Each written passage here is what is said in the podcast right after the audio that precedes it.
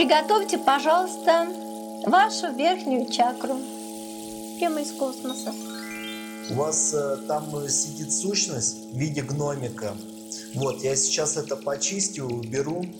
Почистю, уберу. Моя анальная чакра стала усыхать, усыхать. Чистая энергия, энергия работает. Сущность ушел, и чистая космическая энергия пошла. Чистая космическая энергия пошла. 46. Я страдаю алкоголизмом. И с шизофрениками можно работать. Прямо из космоса. Добрый день, дамы и господа. Вынужденная пауза из-за изоляции затянулась. Была у меня проблема с тем, чтобы добраться до помещения, которое я снимаю для записи. Но раз у нас на бумажке-то в стране формально чума побеждена и теперь такой проблемы нет, то мы можем, собственно, продолжать наши магические посиделки.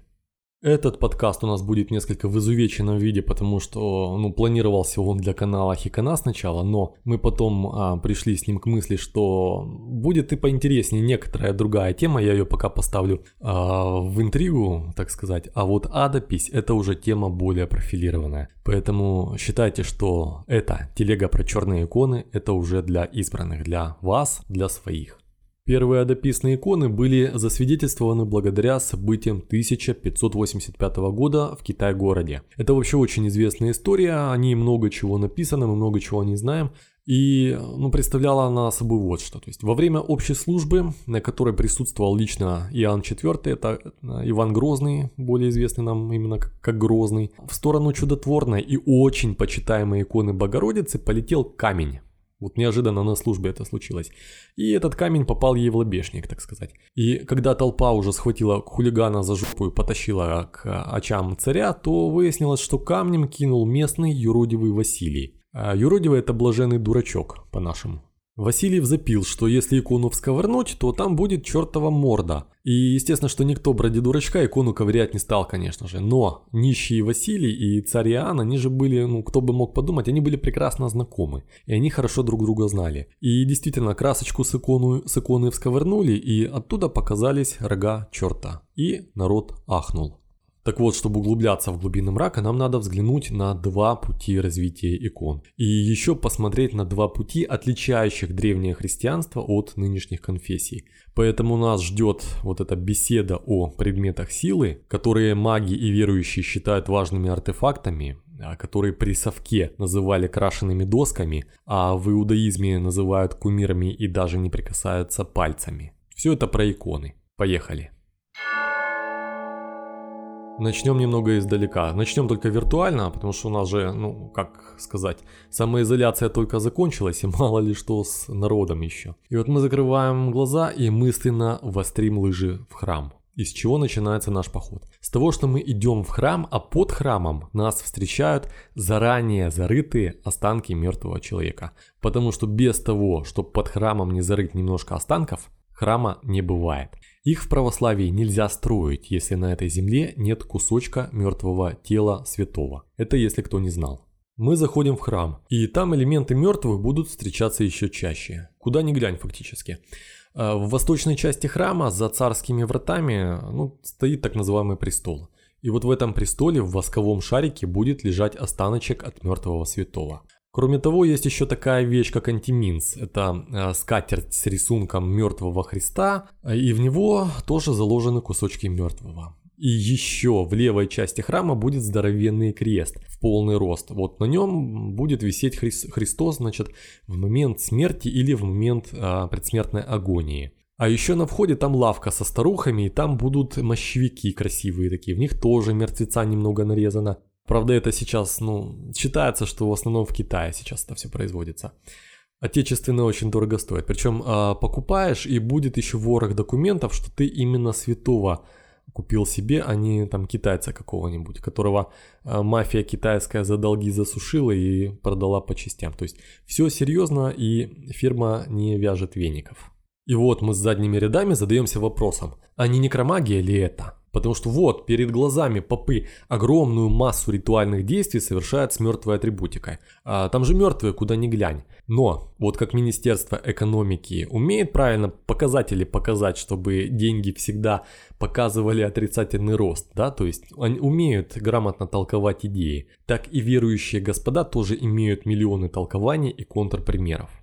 То есть ты им, допустим, кидаешь туза козырного, нати попы. Вот книга чисел, глава 19. А, что если к мертвому прикоснулся, то ты не чист на 9 дней и должен 7 а, дней еще ритуально мыться постоянно. Или иначе ты просто оскверняешь жилище Господа. А они в ответ короля пикового, так сказать. Вот, вот тебе на четвертая книга царств. Там история с мертвецом, которого кинули в гроб к такому же мертвому пророку Елисею. И он ожил. И получается, что мертвое тело пророка оказалось благодатным и целительным.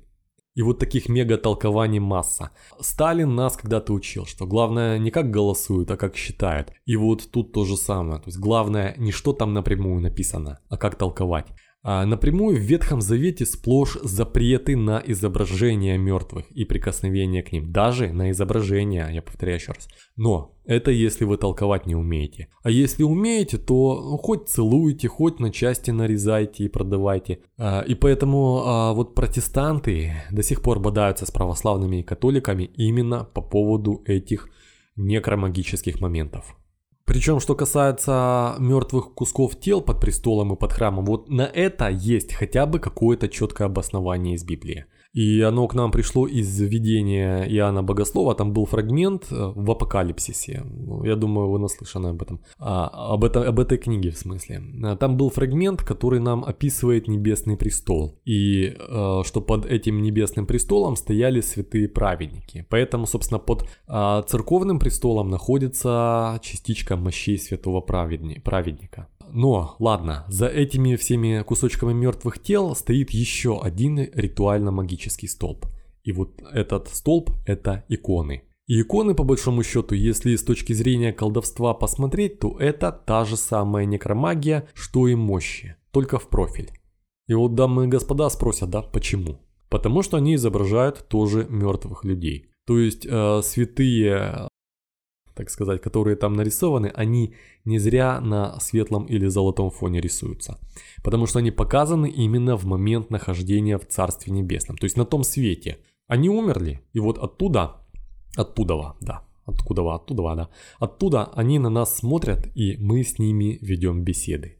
Так вот, в некромагии все эти иконы не отличаются от посмертных изображений людей, которые мы видим на могилках и их восприятие, оно абсолютно одинаково. То есть ты приходишь на кладбище, и там а, тетя Сака на тебя смотрит с могильной плиты. Тетя Сака мертва. На крестике шурупом там а, прибит ее портрет с контактными данными. Очень удобно, кстати, для колдовства. Спасибо большое родственникам. Там а, дата откид, откидки педалей и имя, фамилия, отчество. Это очень удобно для связи. Да, как опять-таки Сталина вспомню. Как Сталин говорил, да, у каждой проблемы есть фамилия, имя, отчество.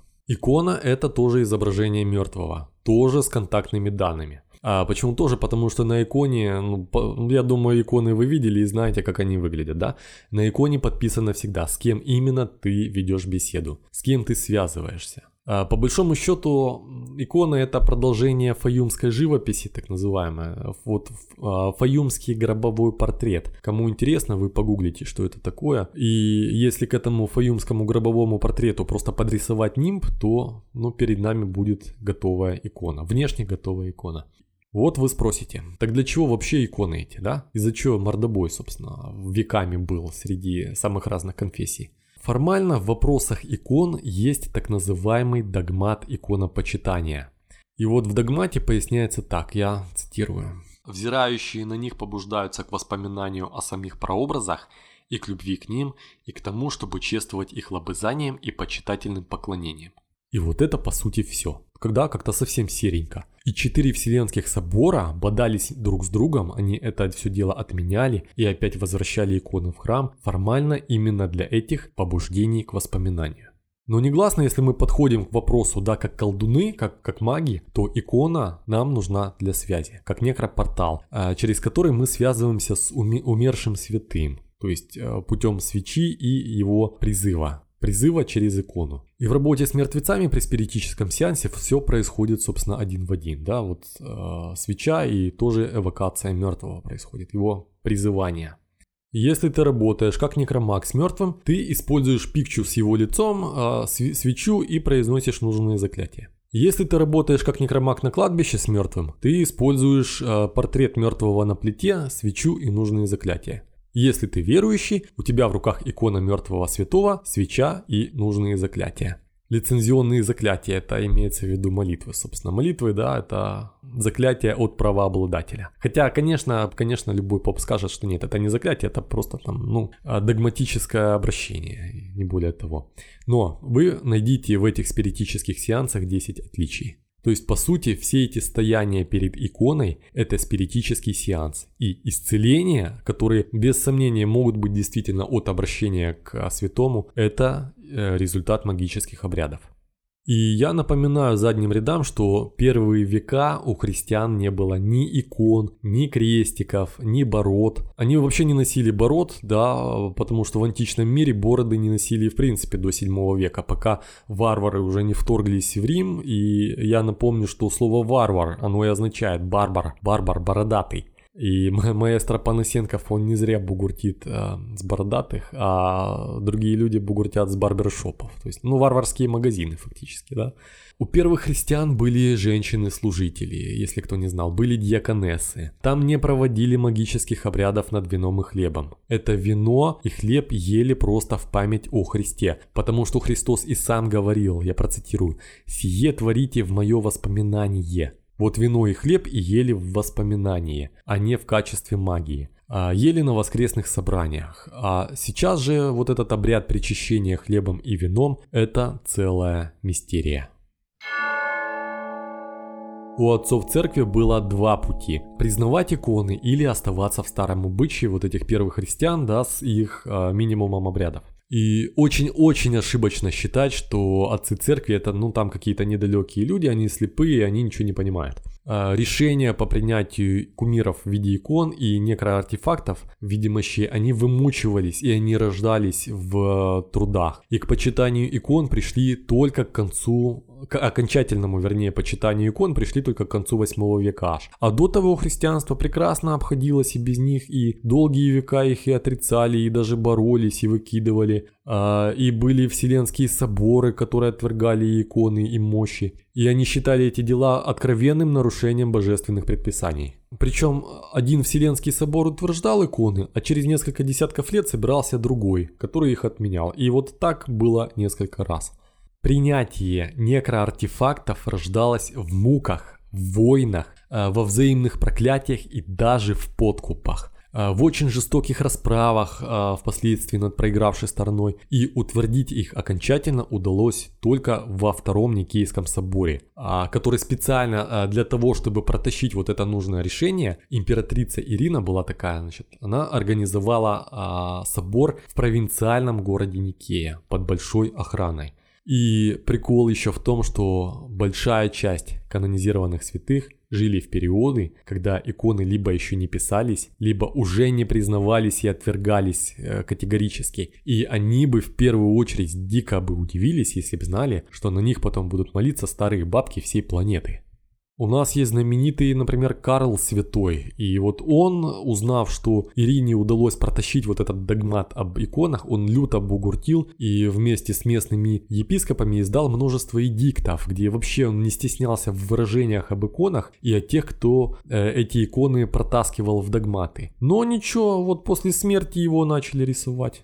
Зрада.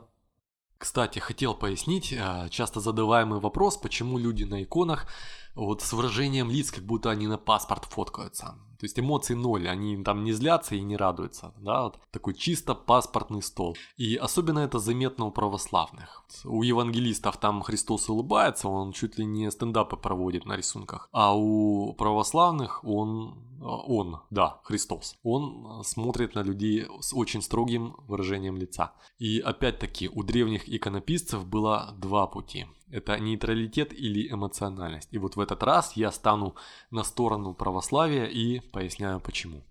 Дело в том, что люди, они же приходят к иконам в разном расположении духа. И кто-то э, приходит в полном отчаянии, он приходит там в депрессии, в желании самоубийства. А кто-то наоборот э, идет в храм с радостью или там, денег наворовав, или а, женщину какую-то оприходовав. И вот представьте, что а, с унылой мордой в глубокой депрессии человек тянет лапти в церковь, а там на него смотрит злое лицо какого-нибудь вот недовольного, люто недовольного святого. И человек, который и так находится на грани, он подумает, что вот я там все просрал, я доверие не оправдал, букашка и дешевка, и он пойдет и повесится. А YouTube этого, между прочим, не одобряет, осуждает.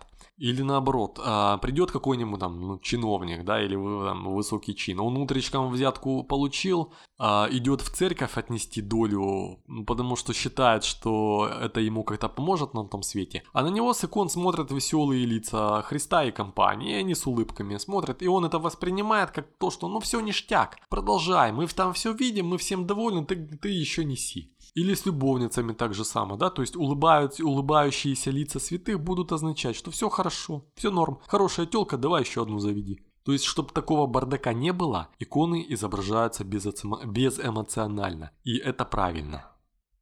О том, что простой народ сотни лет, ну не бениями в иконах, я думаю, вы догадываетесь. А, то есть людям, которым запрещали Библию читать аж до 19 века, да, чтобы они не дриснули из православия, им надо было очень долго пояснять, что икона вообще это не Бог. И что святой это, ну, ну это не аналог бывшего Велеса или Перуна. Но в то же время а, своими магическими обрядами, там типа крестных ходов с иконой Богородицы вокруг села, там, или а, обкладывание иконами городских стен, от вражеских стрел, да, вот всеми этими действиями, действиями доказывалось обратное. Поэтому сотни лет иконы воспринимались как башки. И вот сколько ты это крестьянину не поясняешь, что это всего лишь образ для подражания, до него это не дойдет. А я процитирую книгу Калинина э, про состояние государственной веры в России уже в 20 веке, то есть совсем недавно вот.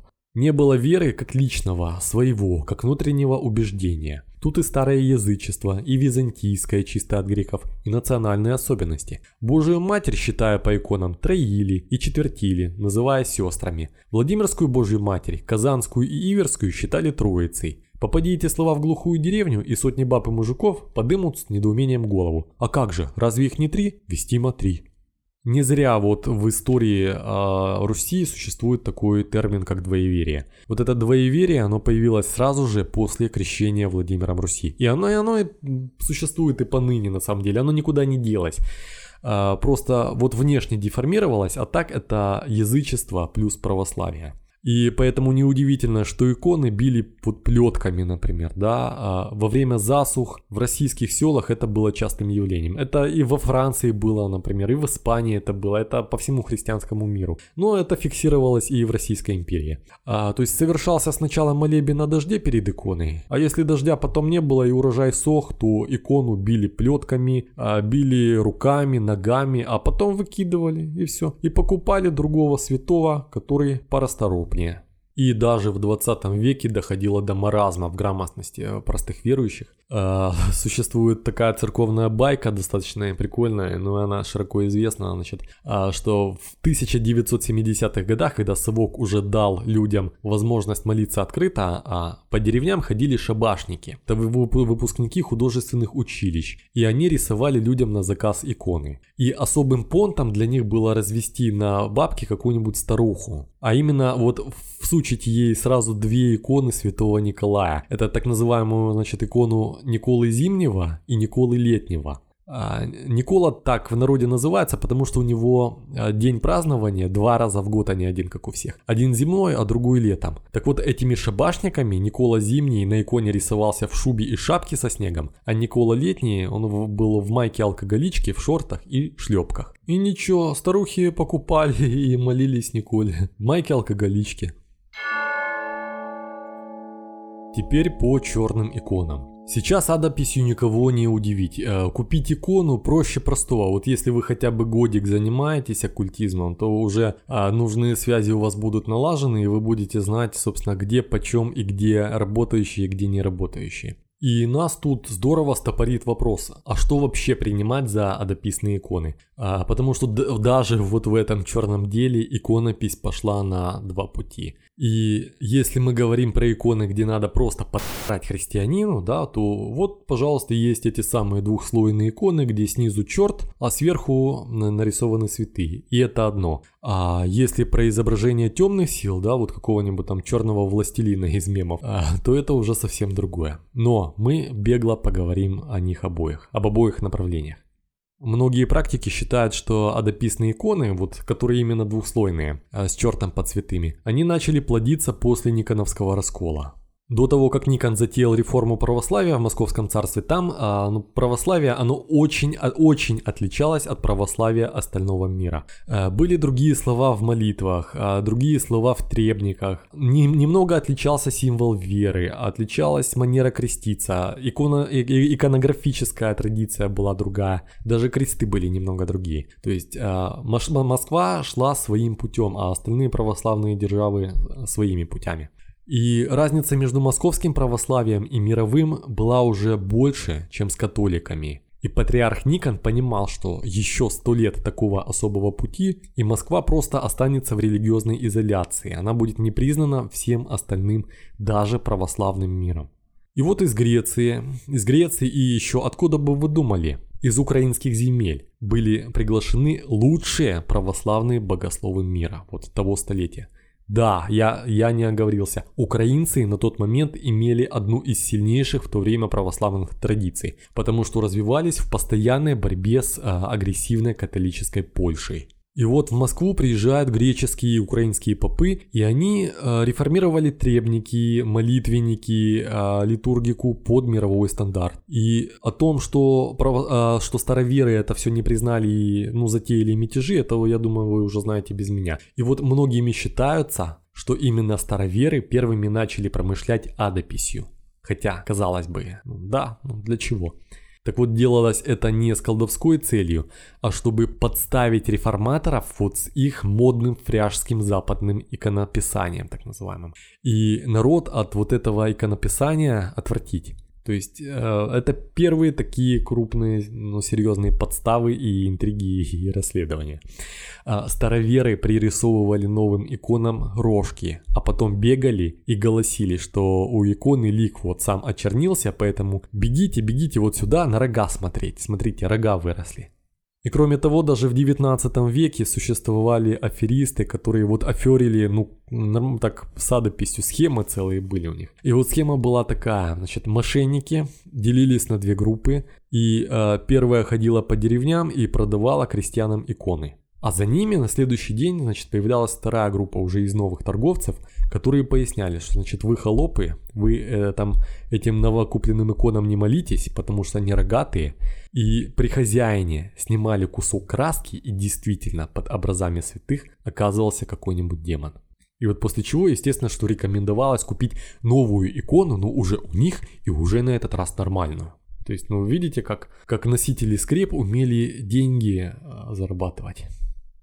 Никто уже давно не делает вот этих двуслой, двуслойных икон. Может только разве что фанат какой-нибудь, который ну, делает это для души, для увлечения, для самореализации. А, потому что споганить человека есть миллионы других способов. А, ну, хотя, видите, вот я не исключаю, что кто-то и так развлекается. И а, может там в Китае, где сейчас печатается вот большая часть икон, какой-нибудь активист под образы Богородицы подкладывает картинки, допустим, с мультиком мультиком про пони. И получается, что молится народ не Деве Марии, а Флаттершай.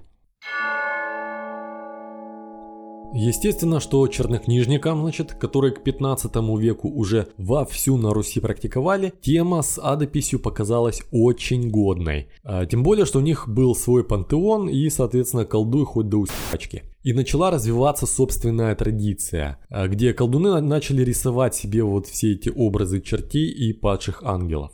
Просто чтобы не пойти на костер, да, чтобы не поймала церковная инквизиция колдуны, вот, ну, чтобы не взяли за яйца. стали пользоваться вот этой двуслойной живописью. Но если отходить уже от старых времен, когда все эти иконы от безысходности, от безысходности реально, потому что костром пахнет, вот их писали в два слоя, да, и вернуться э, в нынешние времена, в наши уже, то естественно, что современные чернокнижники пользуются вполне открытыми черными иконами. Традиционная икона пишется на деревянной доске. Деструктивными иконами могут быть изображения, написанные на гробовых досках. То есть буквально, когда а, вытаскивается гроб из могилы и от крышки срезается часть дерева. Ну, на самом деле-то никто уже давно с этим не долбится, просто берут осину а, и рисуют на ней. Но, например, веретники осину не берут, потому что у них в каноне там или дуб, или бук, или ясень, то есть такие твердые породы дерева. Традиционная икона является собой портал связи с небесными силами там, и вот в частности же, да, с теми персонами, с теми святыми, которые на ней изображаются – Соответственно, адописная икона – это портал э, для связи с царством сатаны, где формально сконцентрирована демоническая энергия. Фон у иконы черный или красный. Он не может быть светлый, как у православной иконы, потому что он показывает бесов на том свете. А на том свете в аду темная или красная сторона. Потому что красная, потому что там горит э, вечный огонь. И для чего они, собственно, пишутся, да, все эти иконы?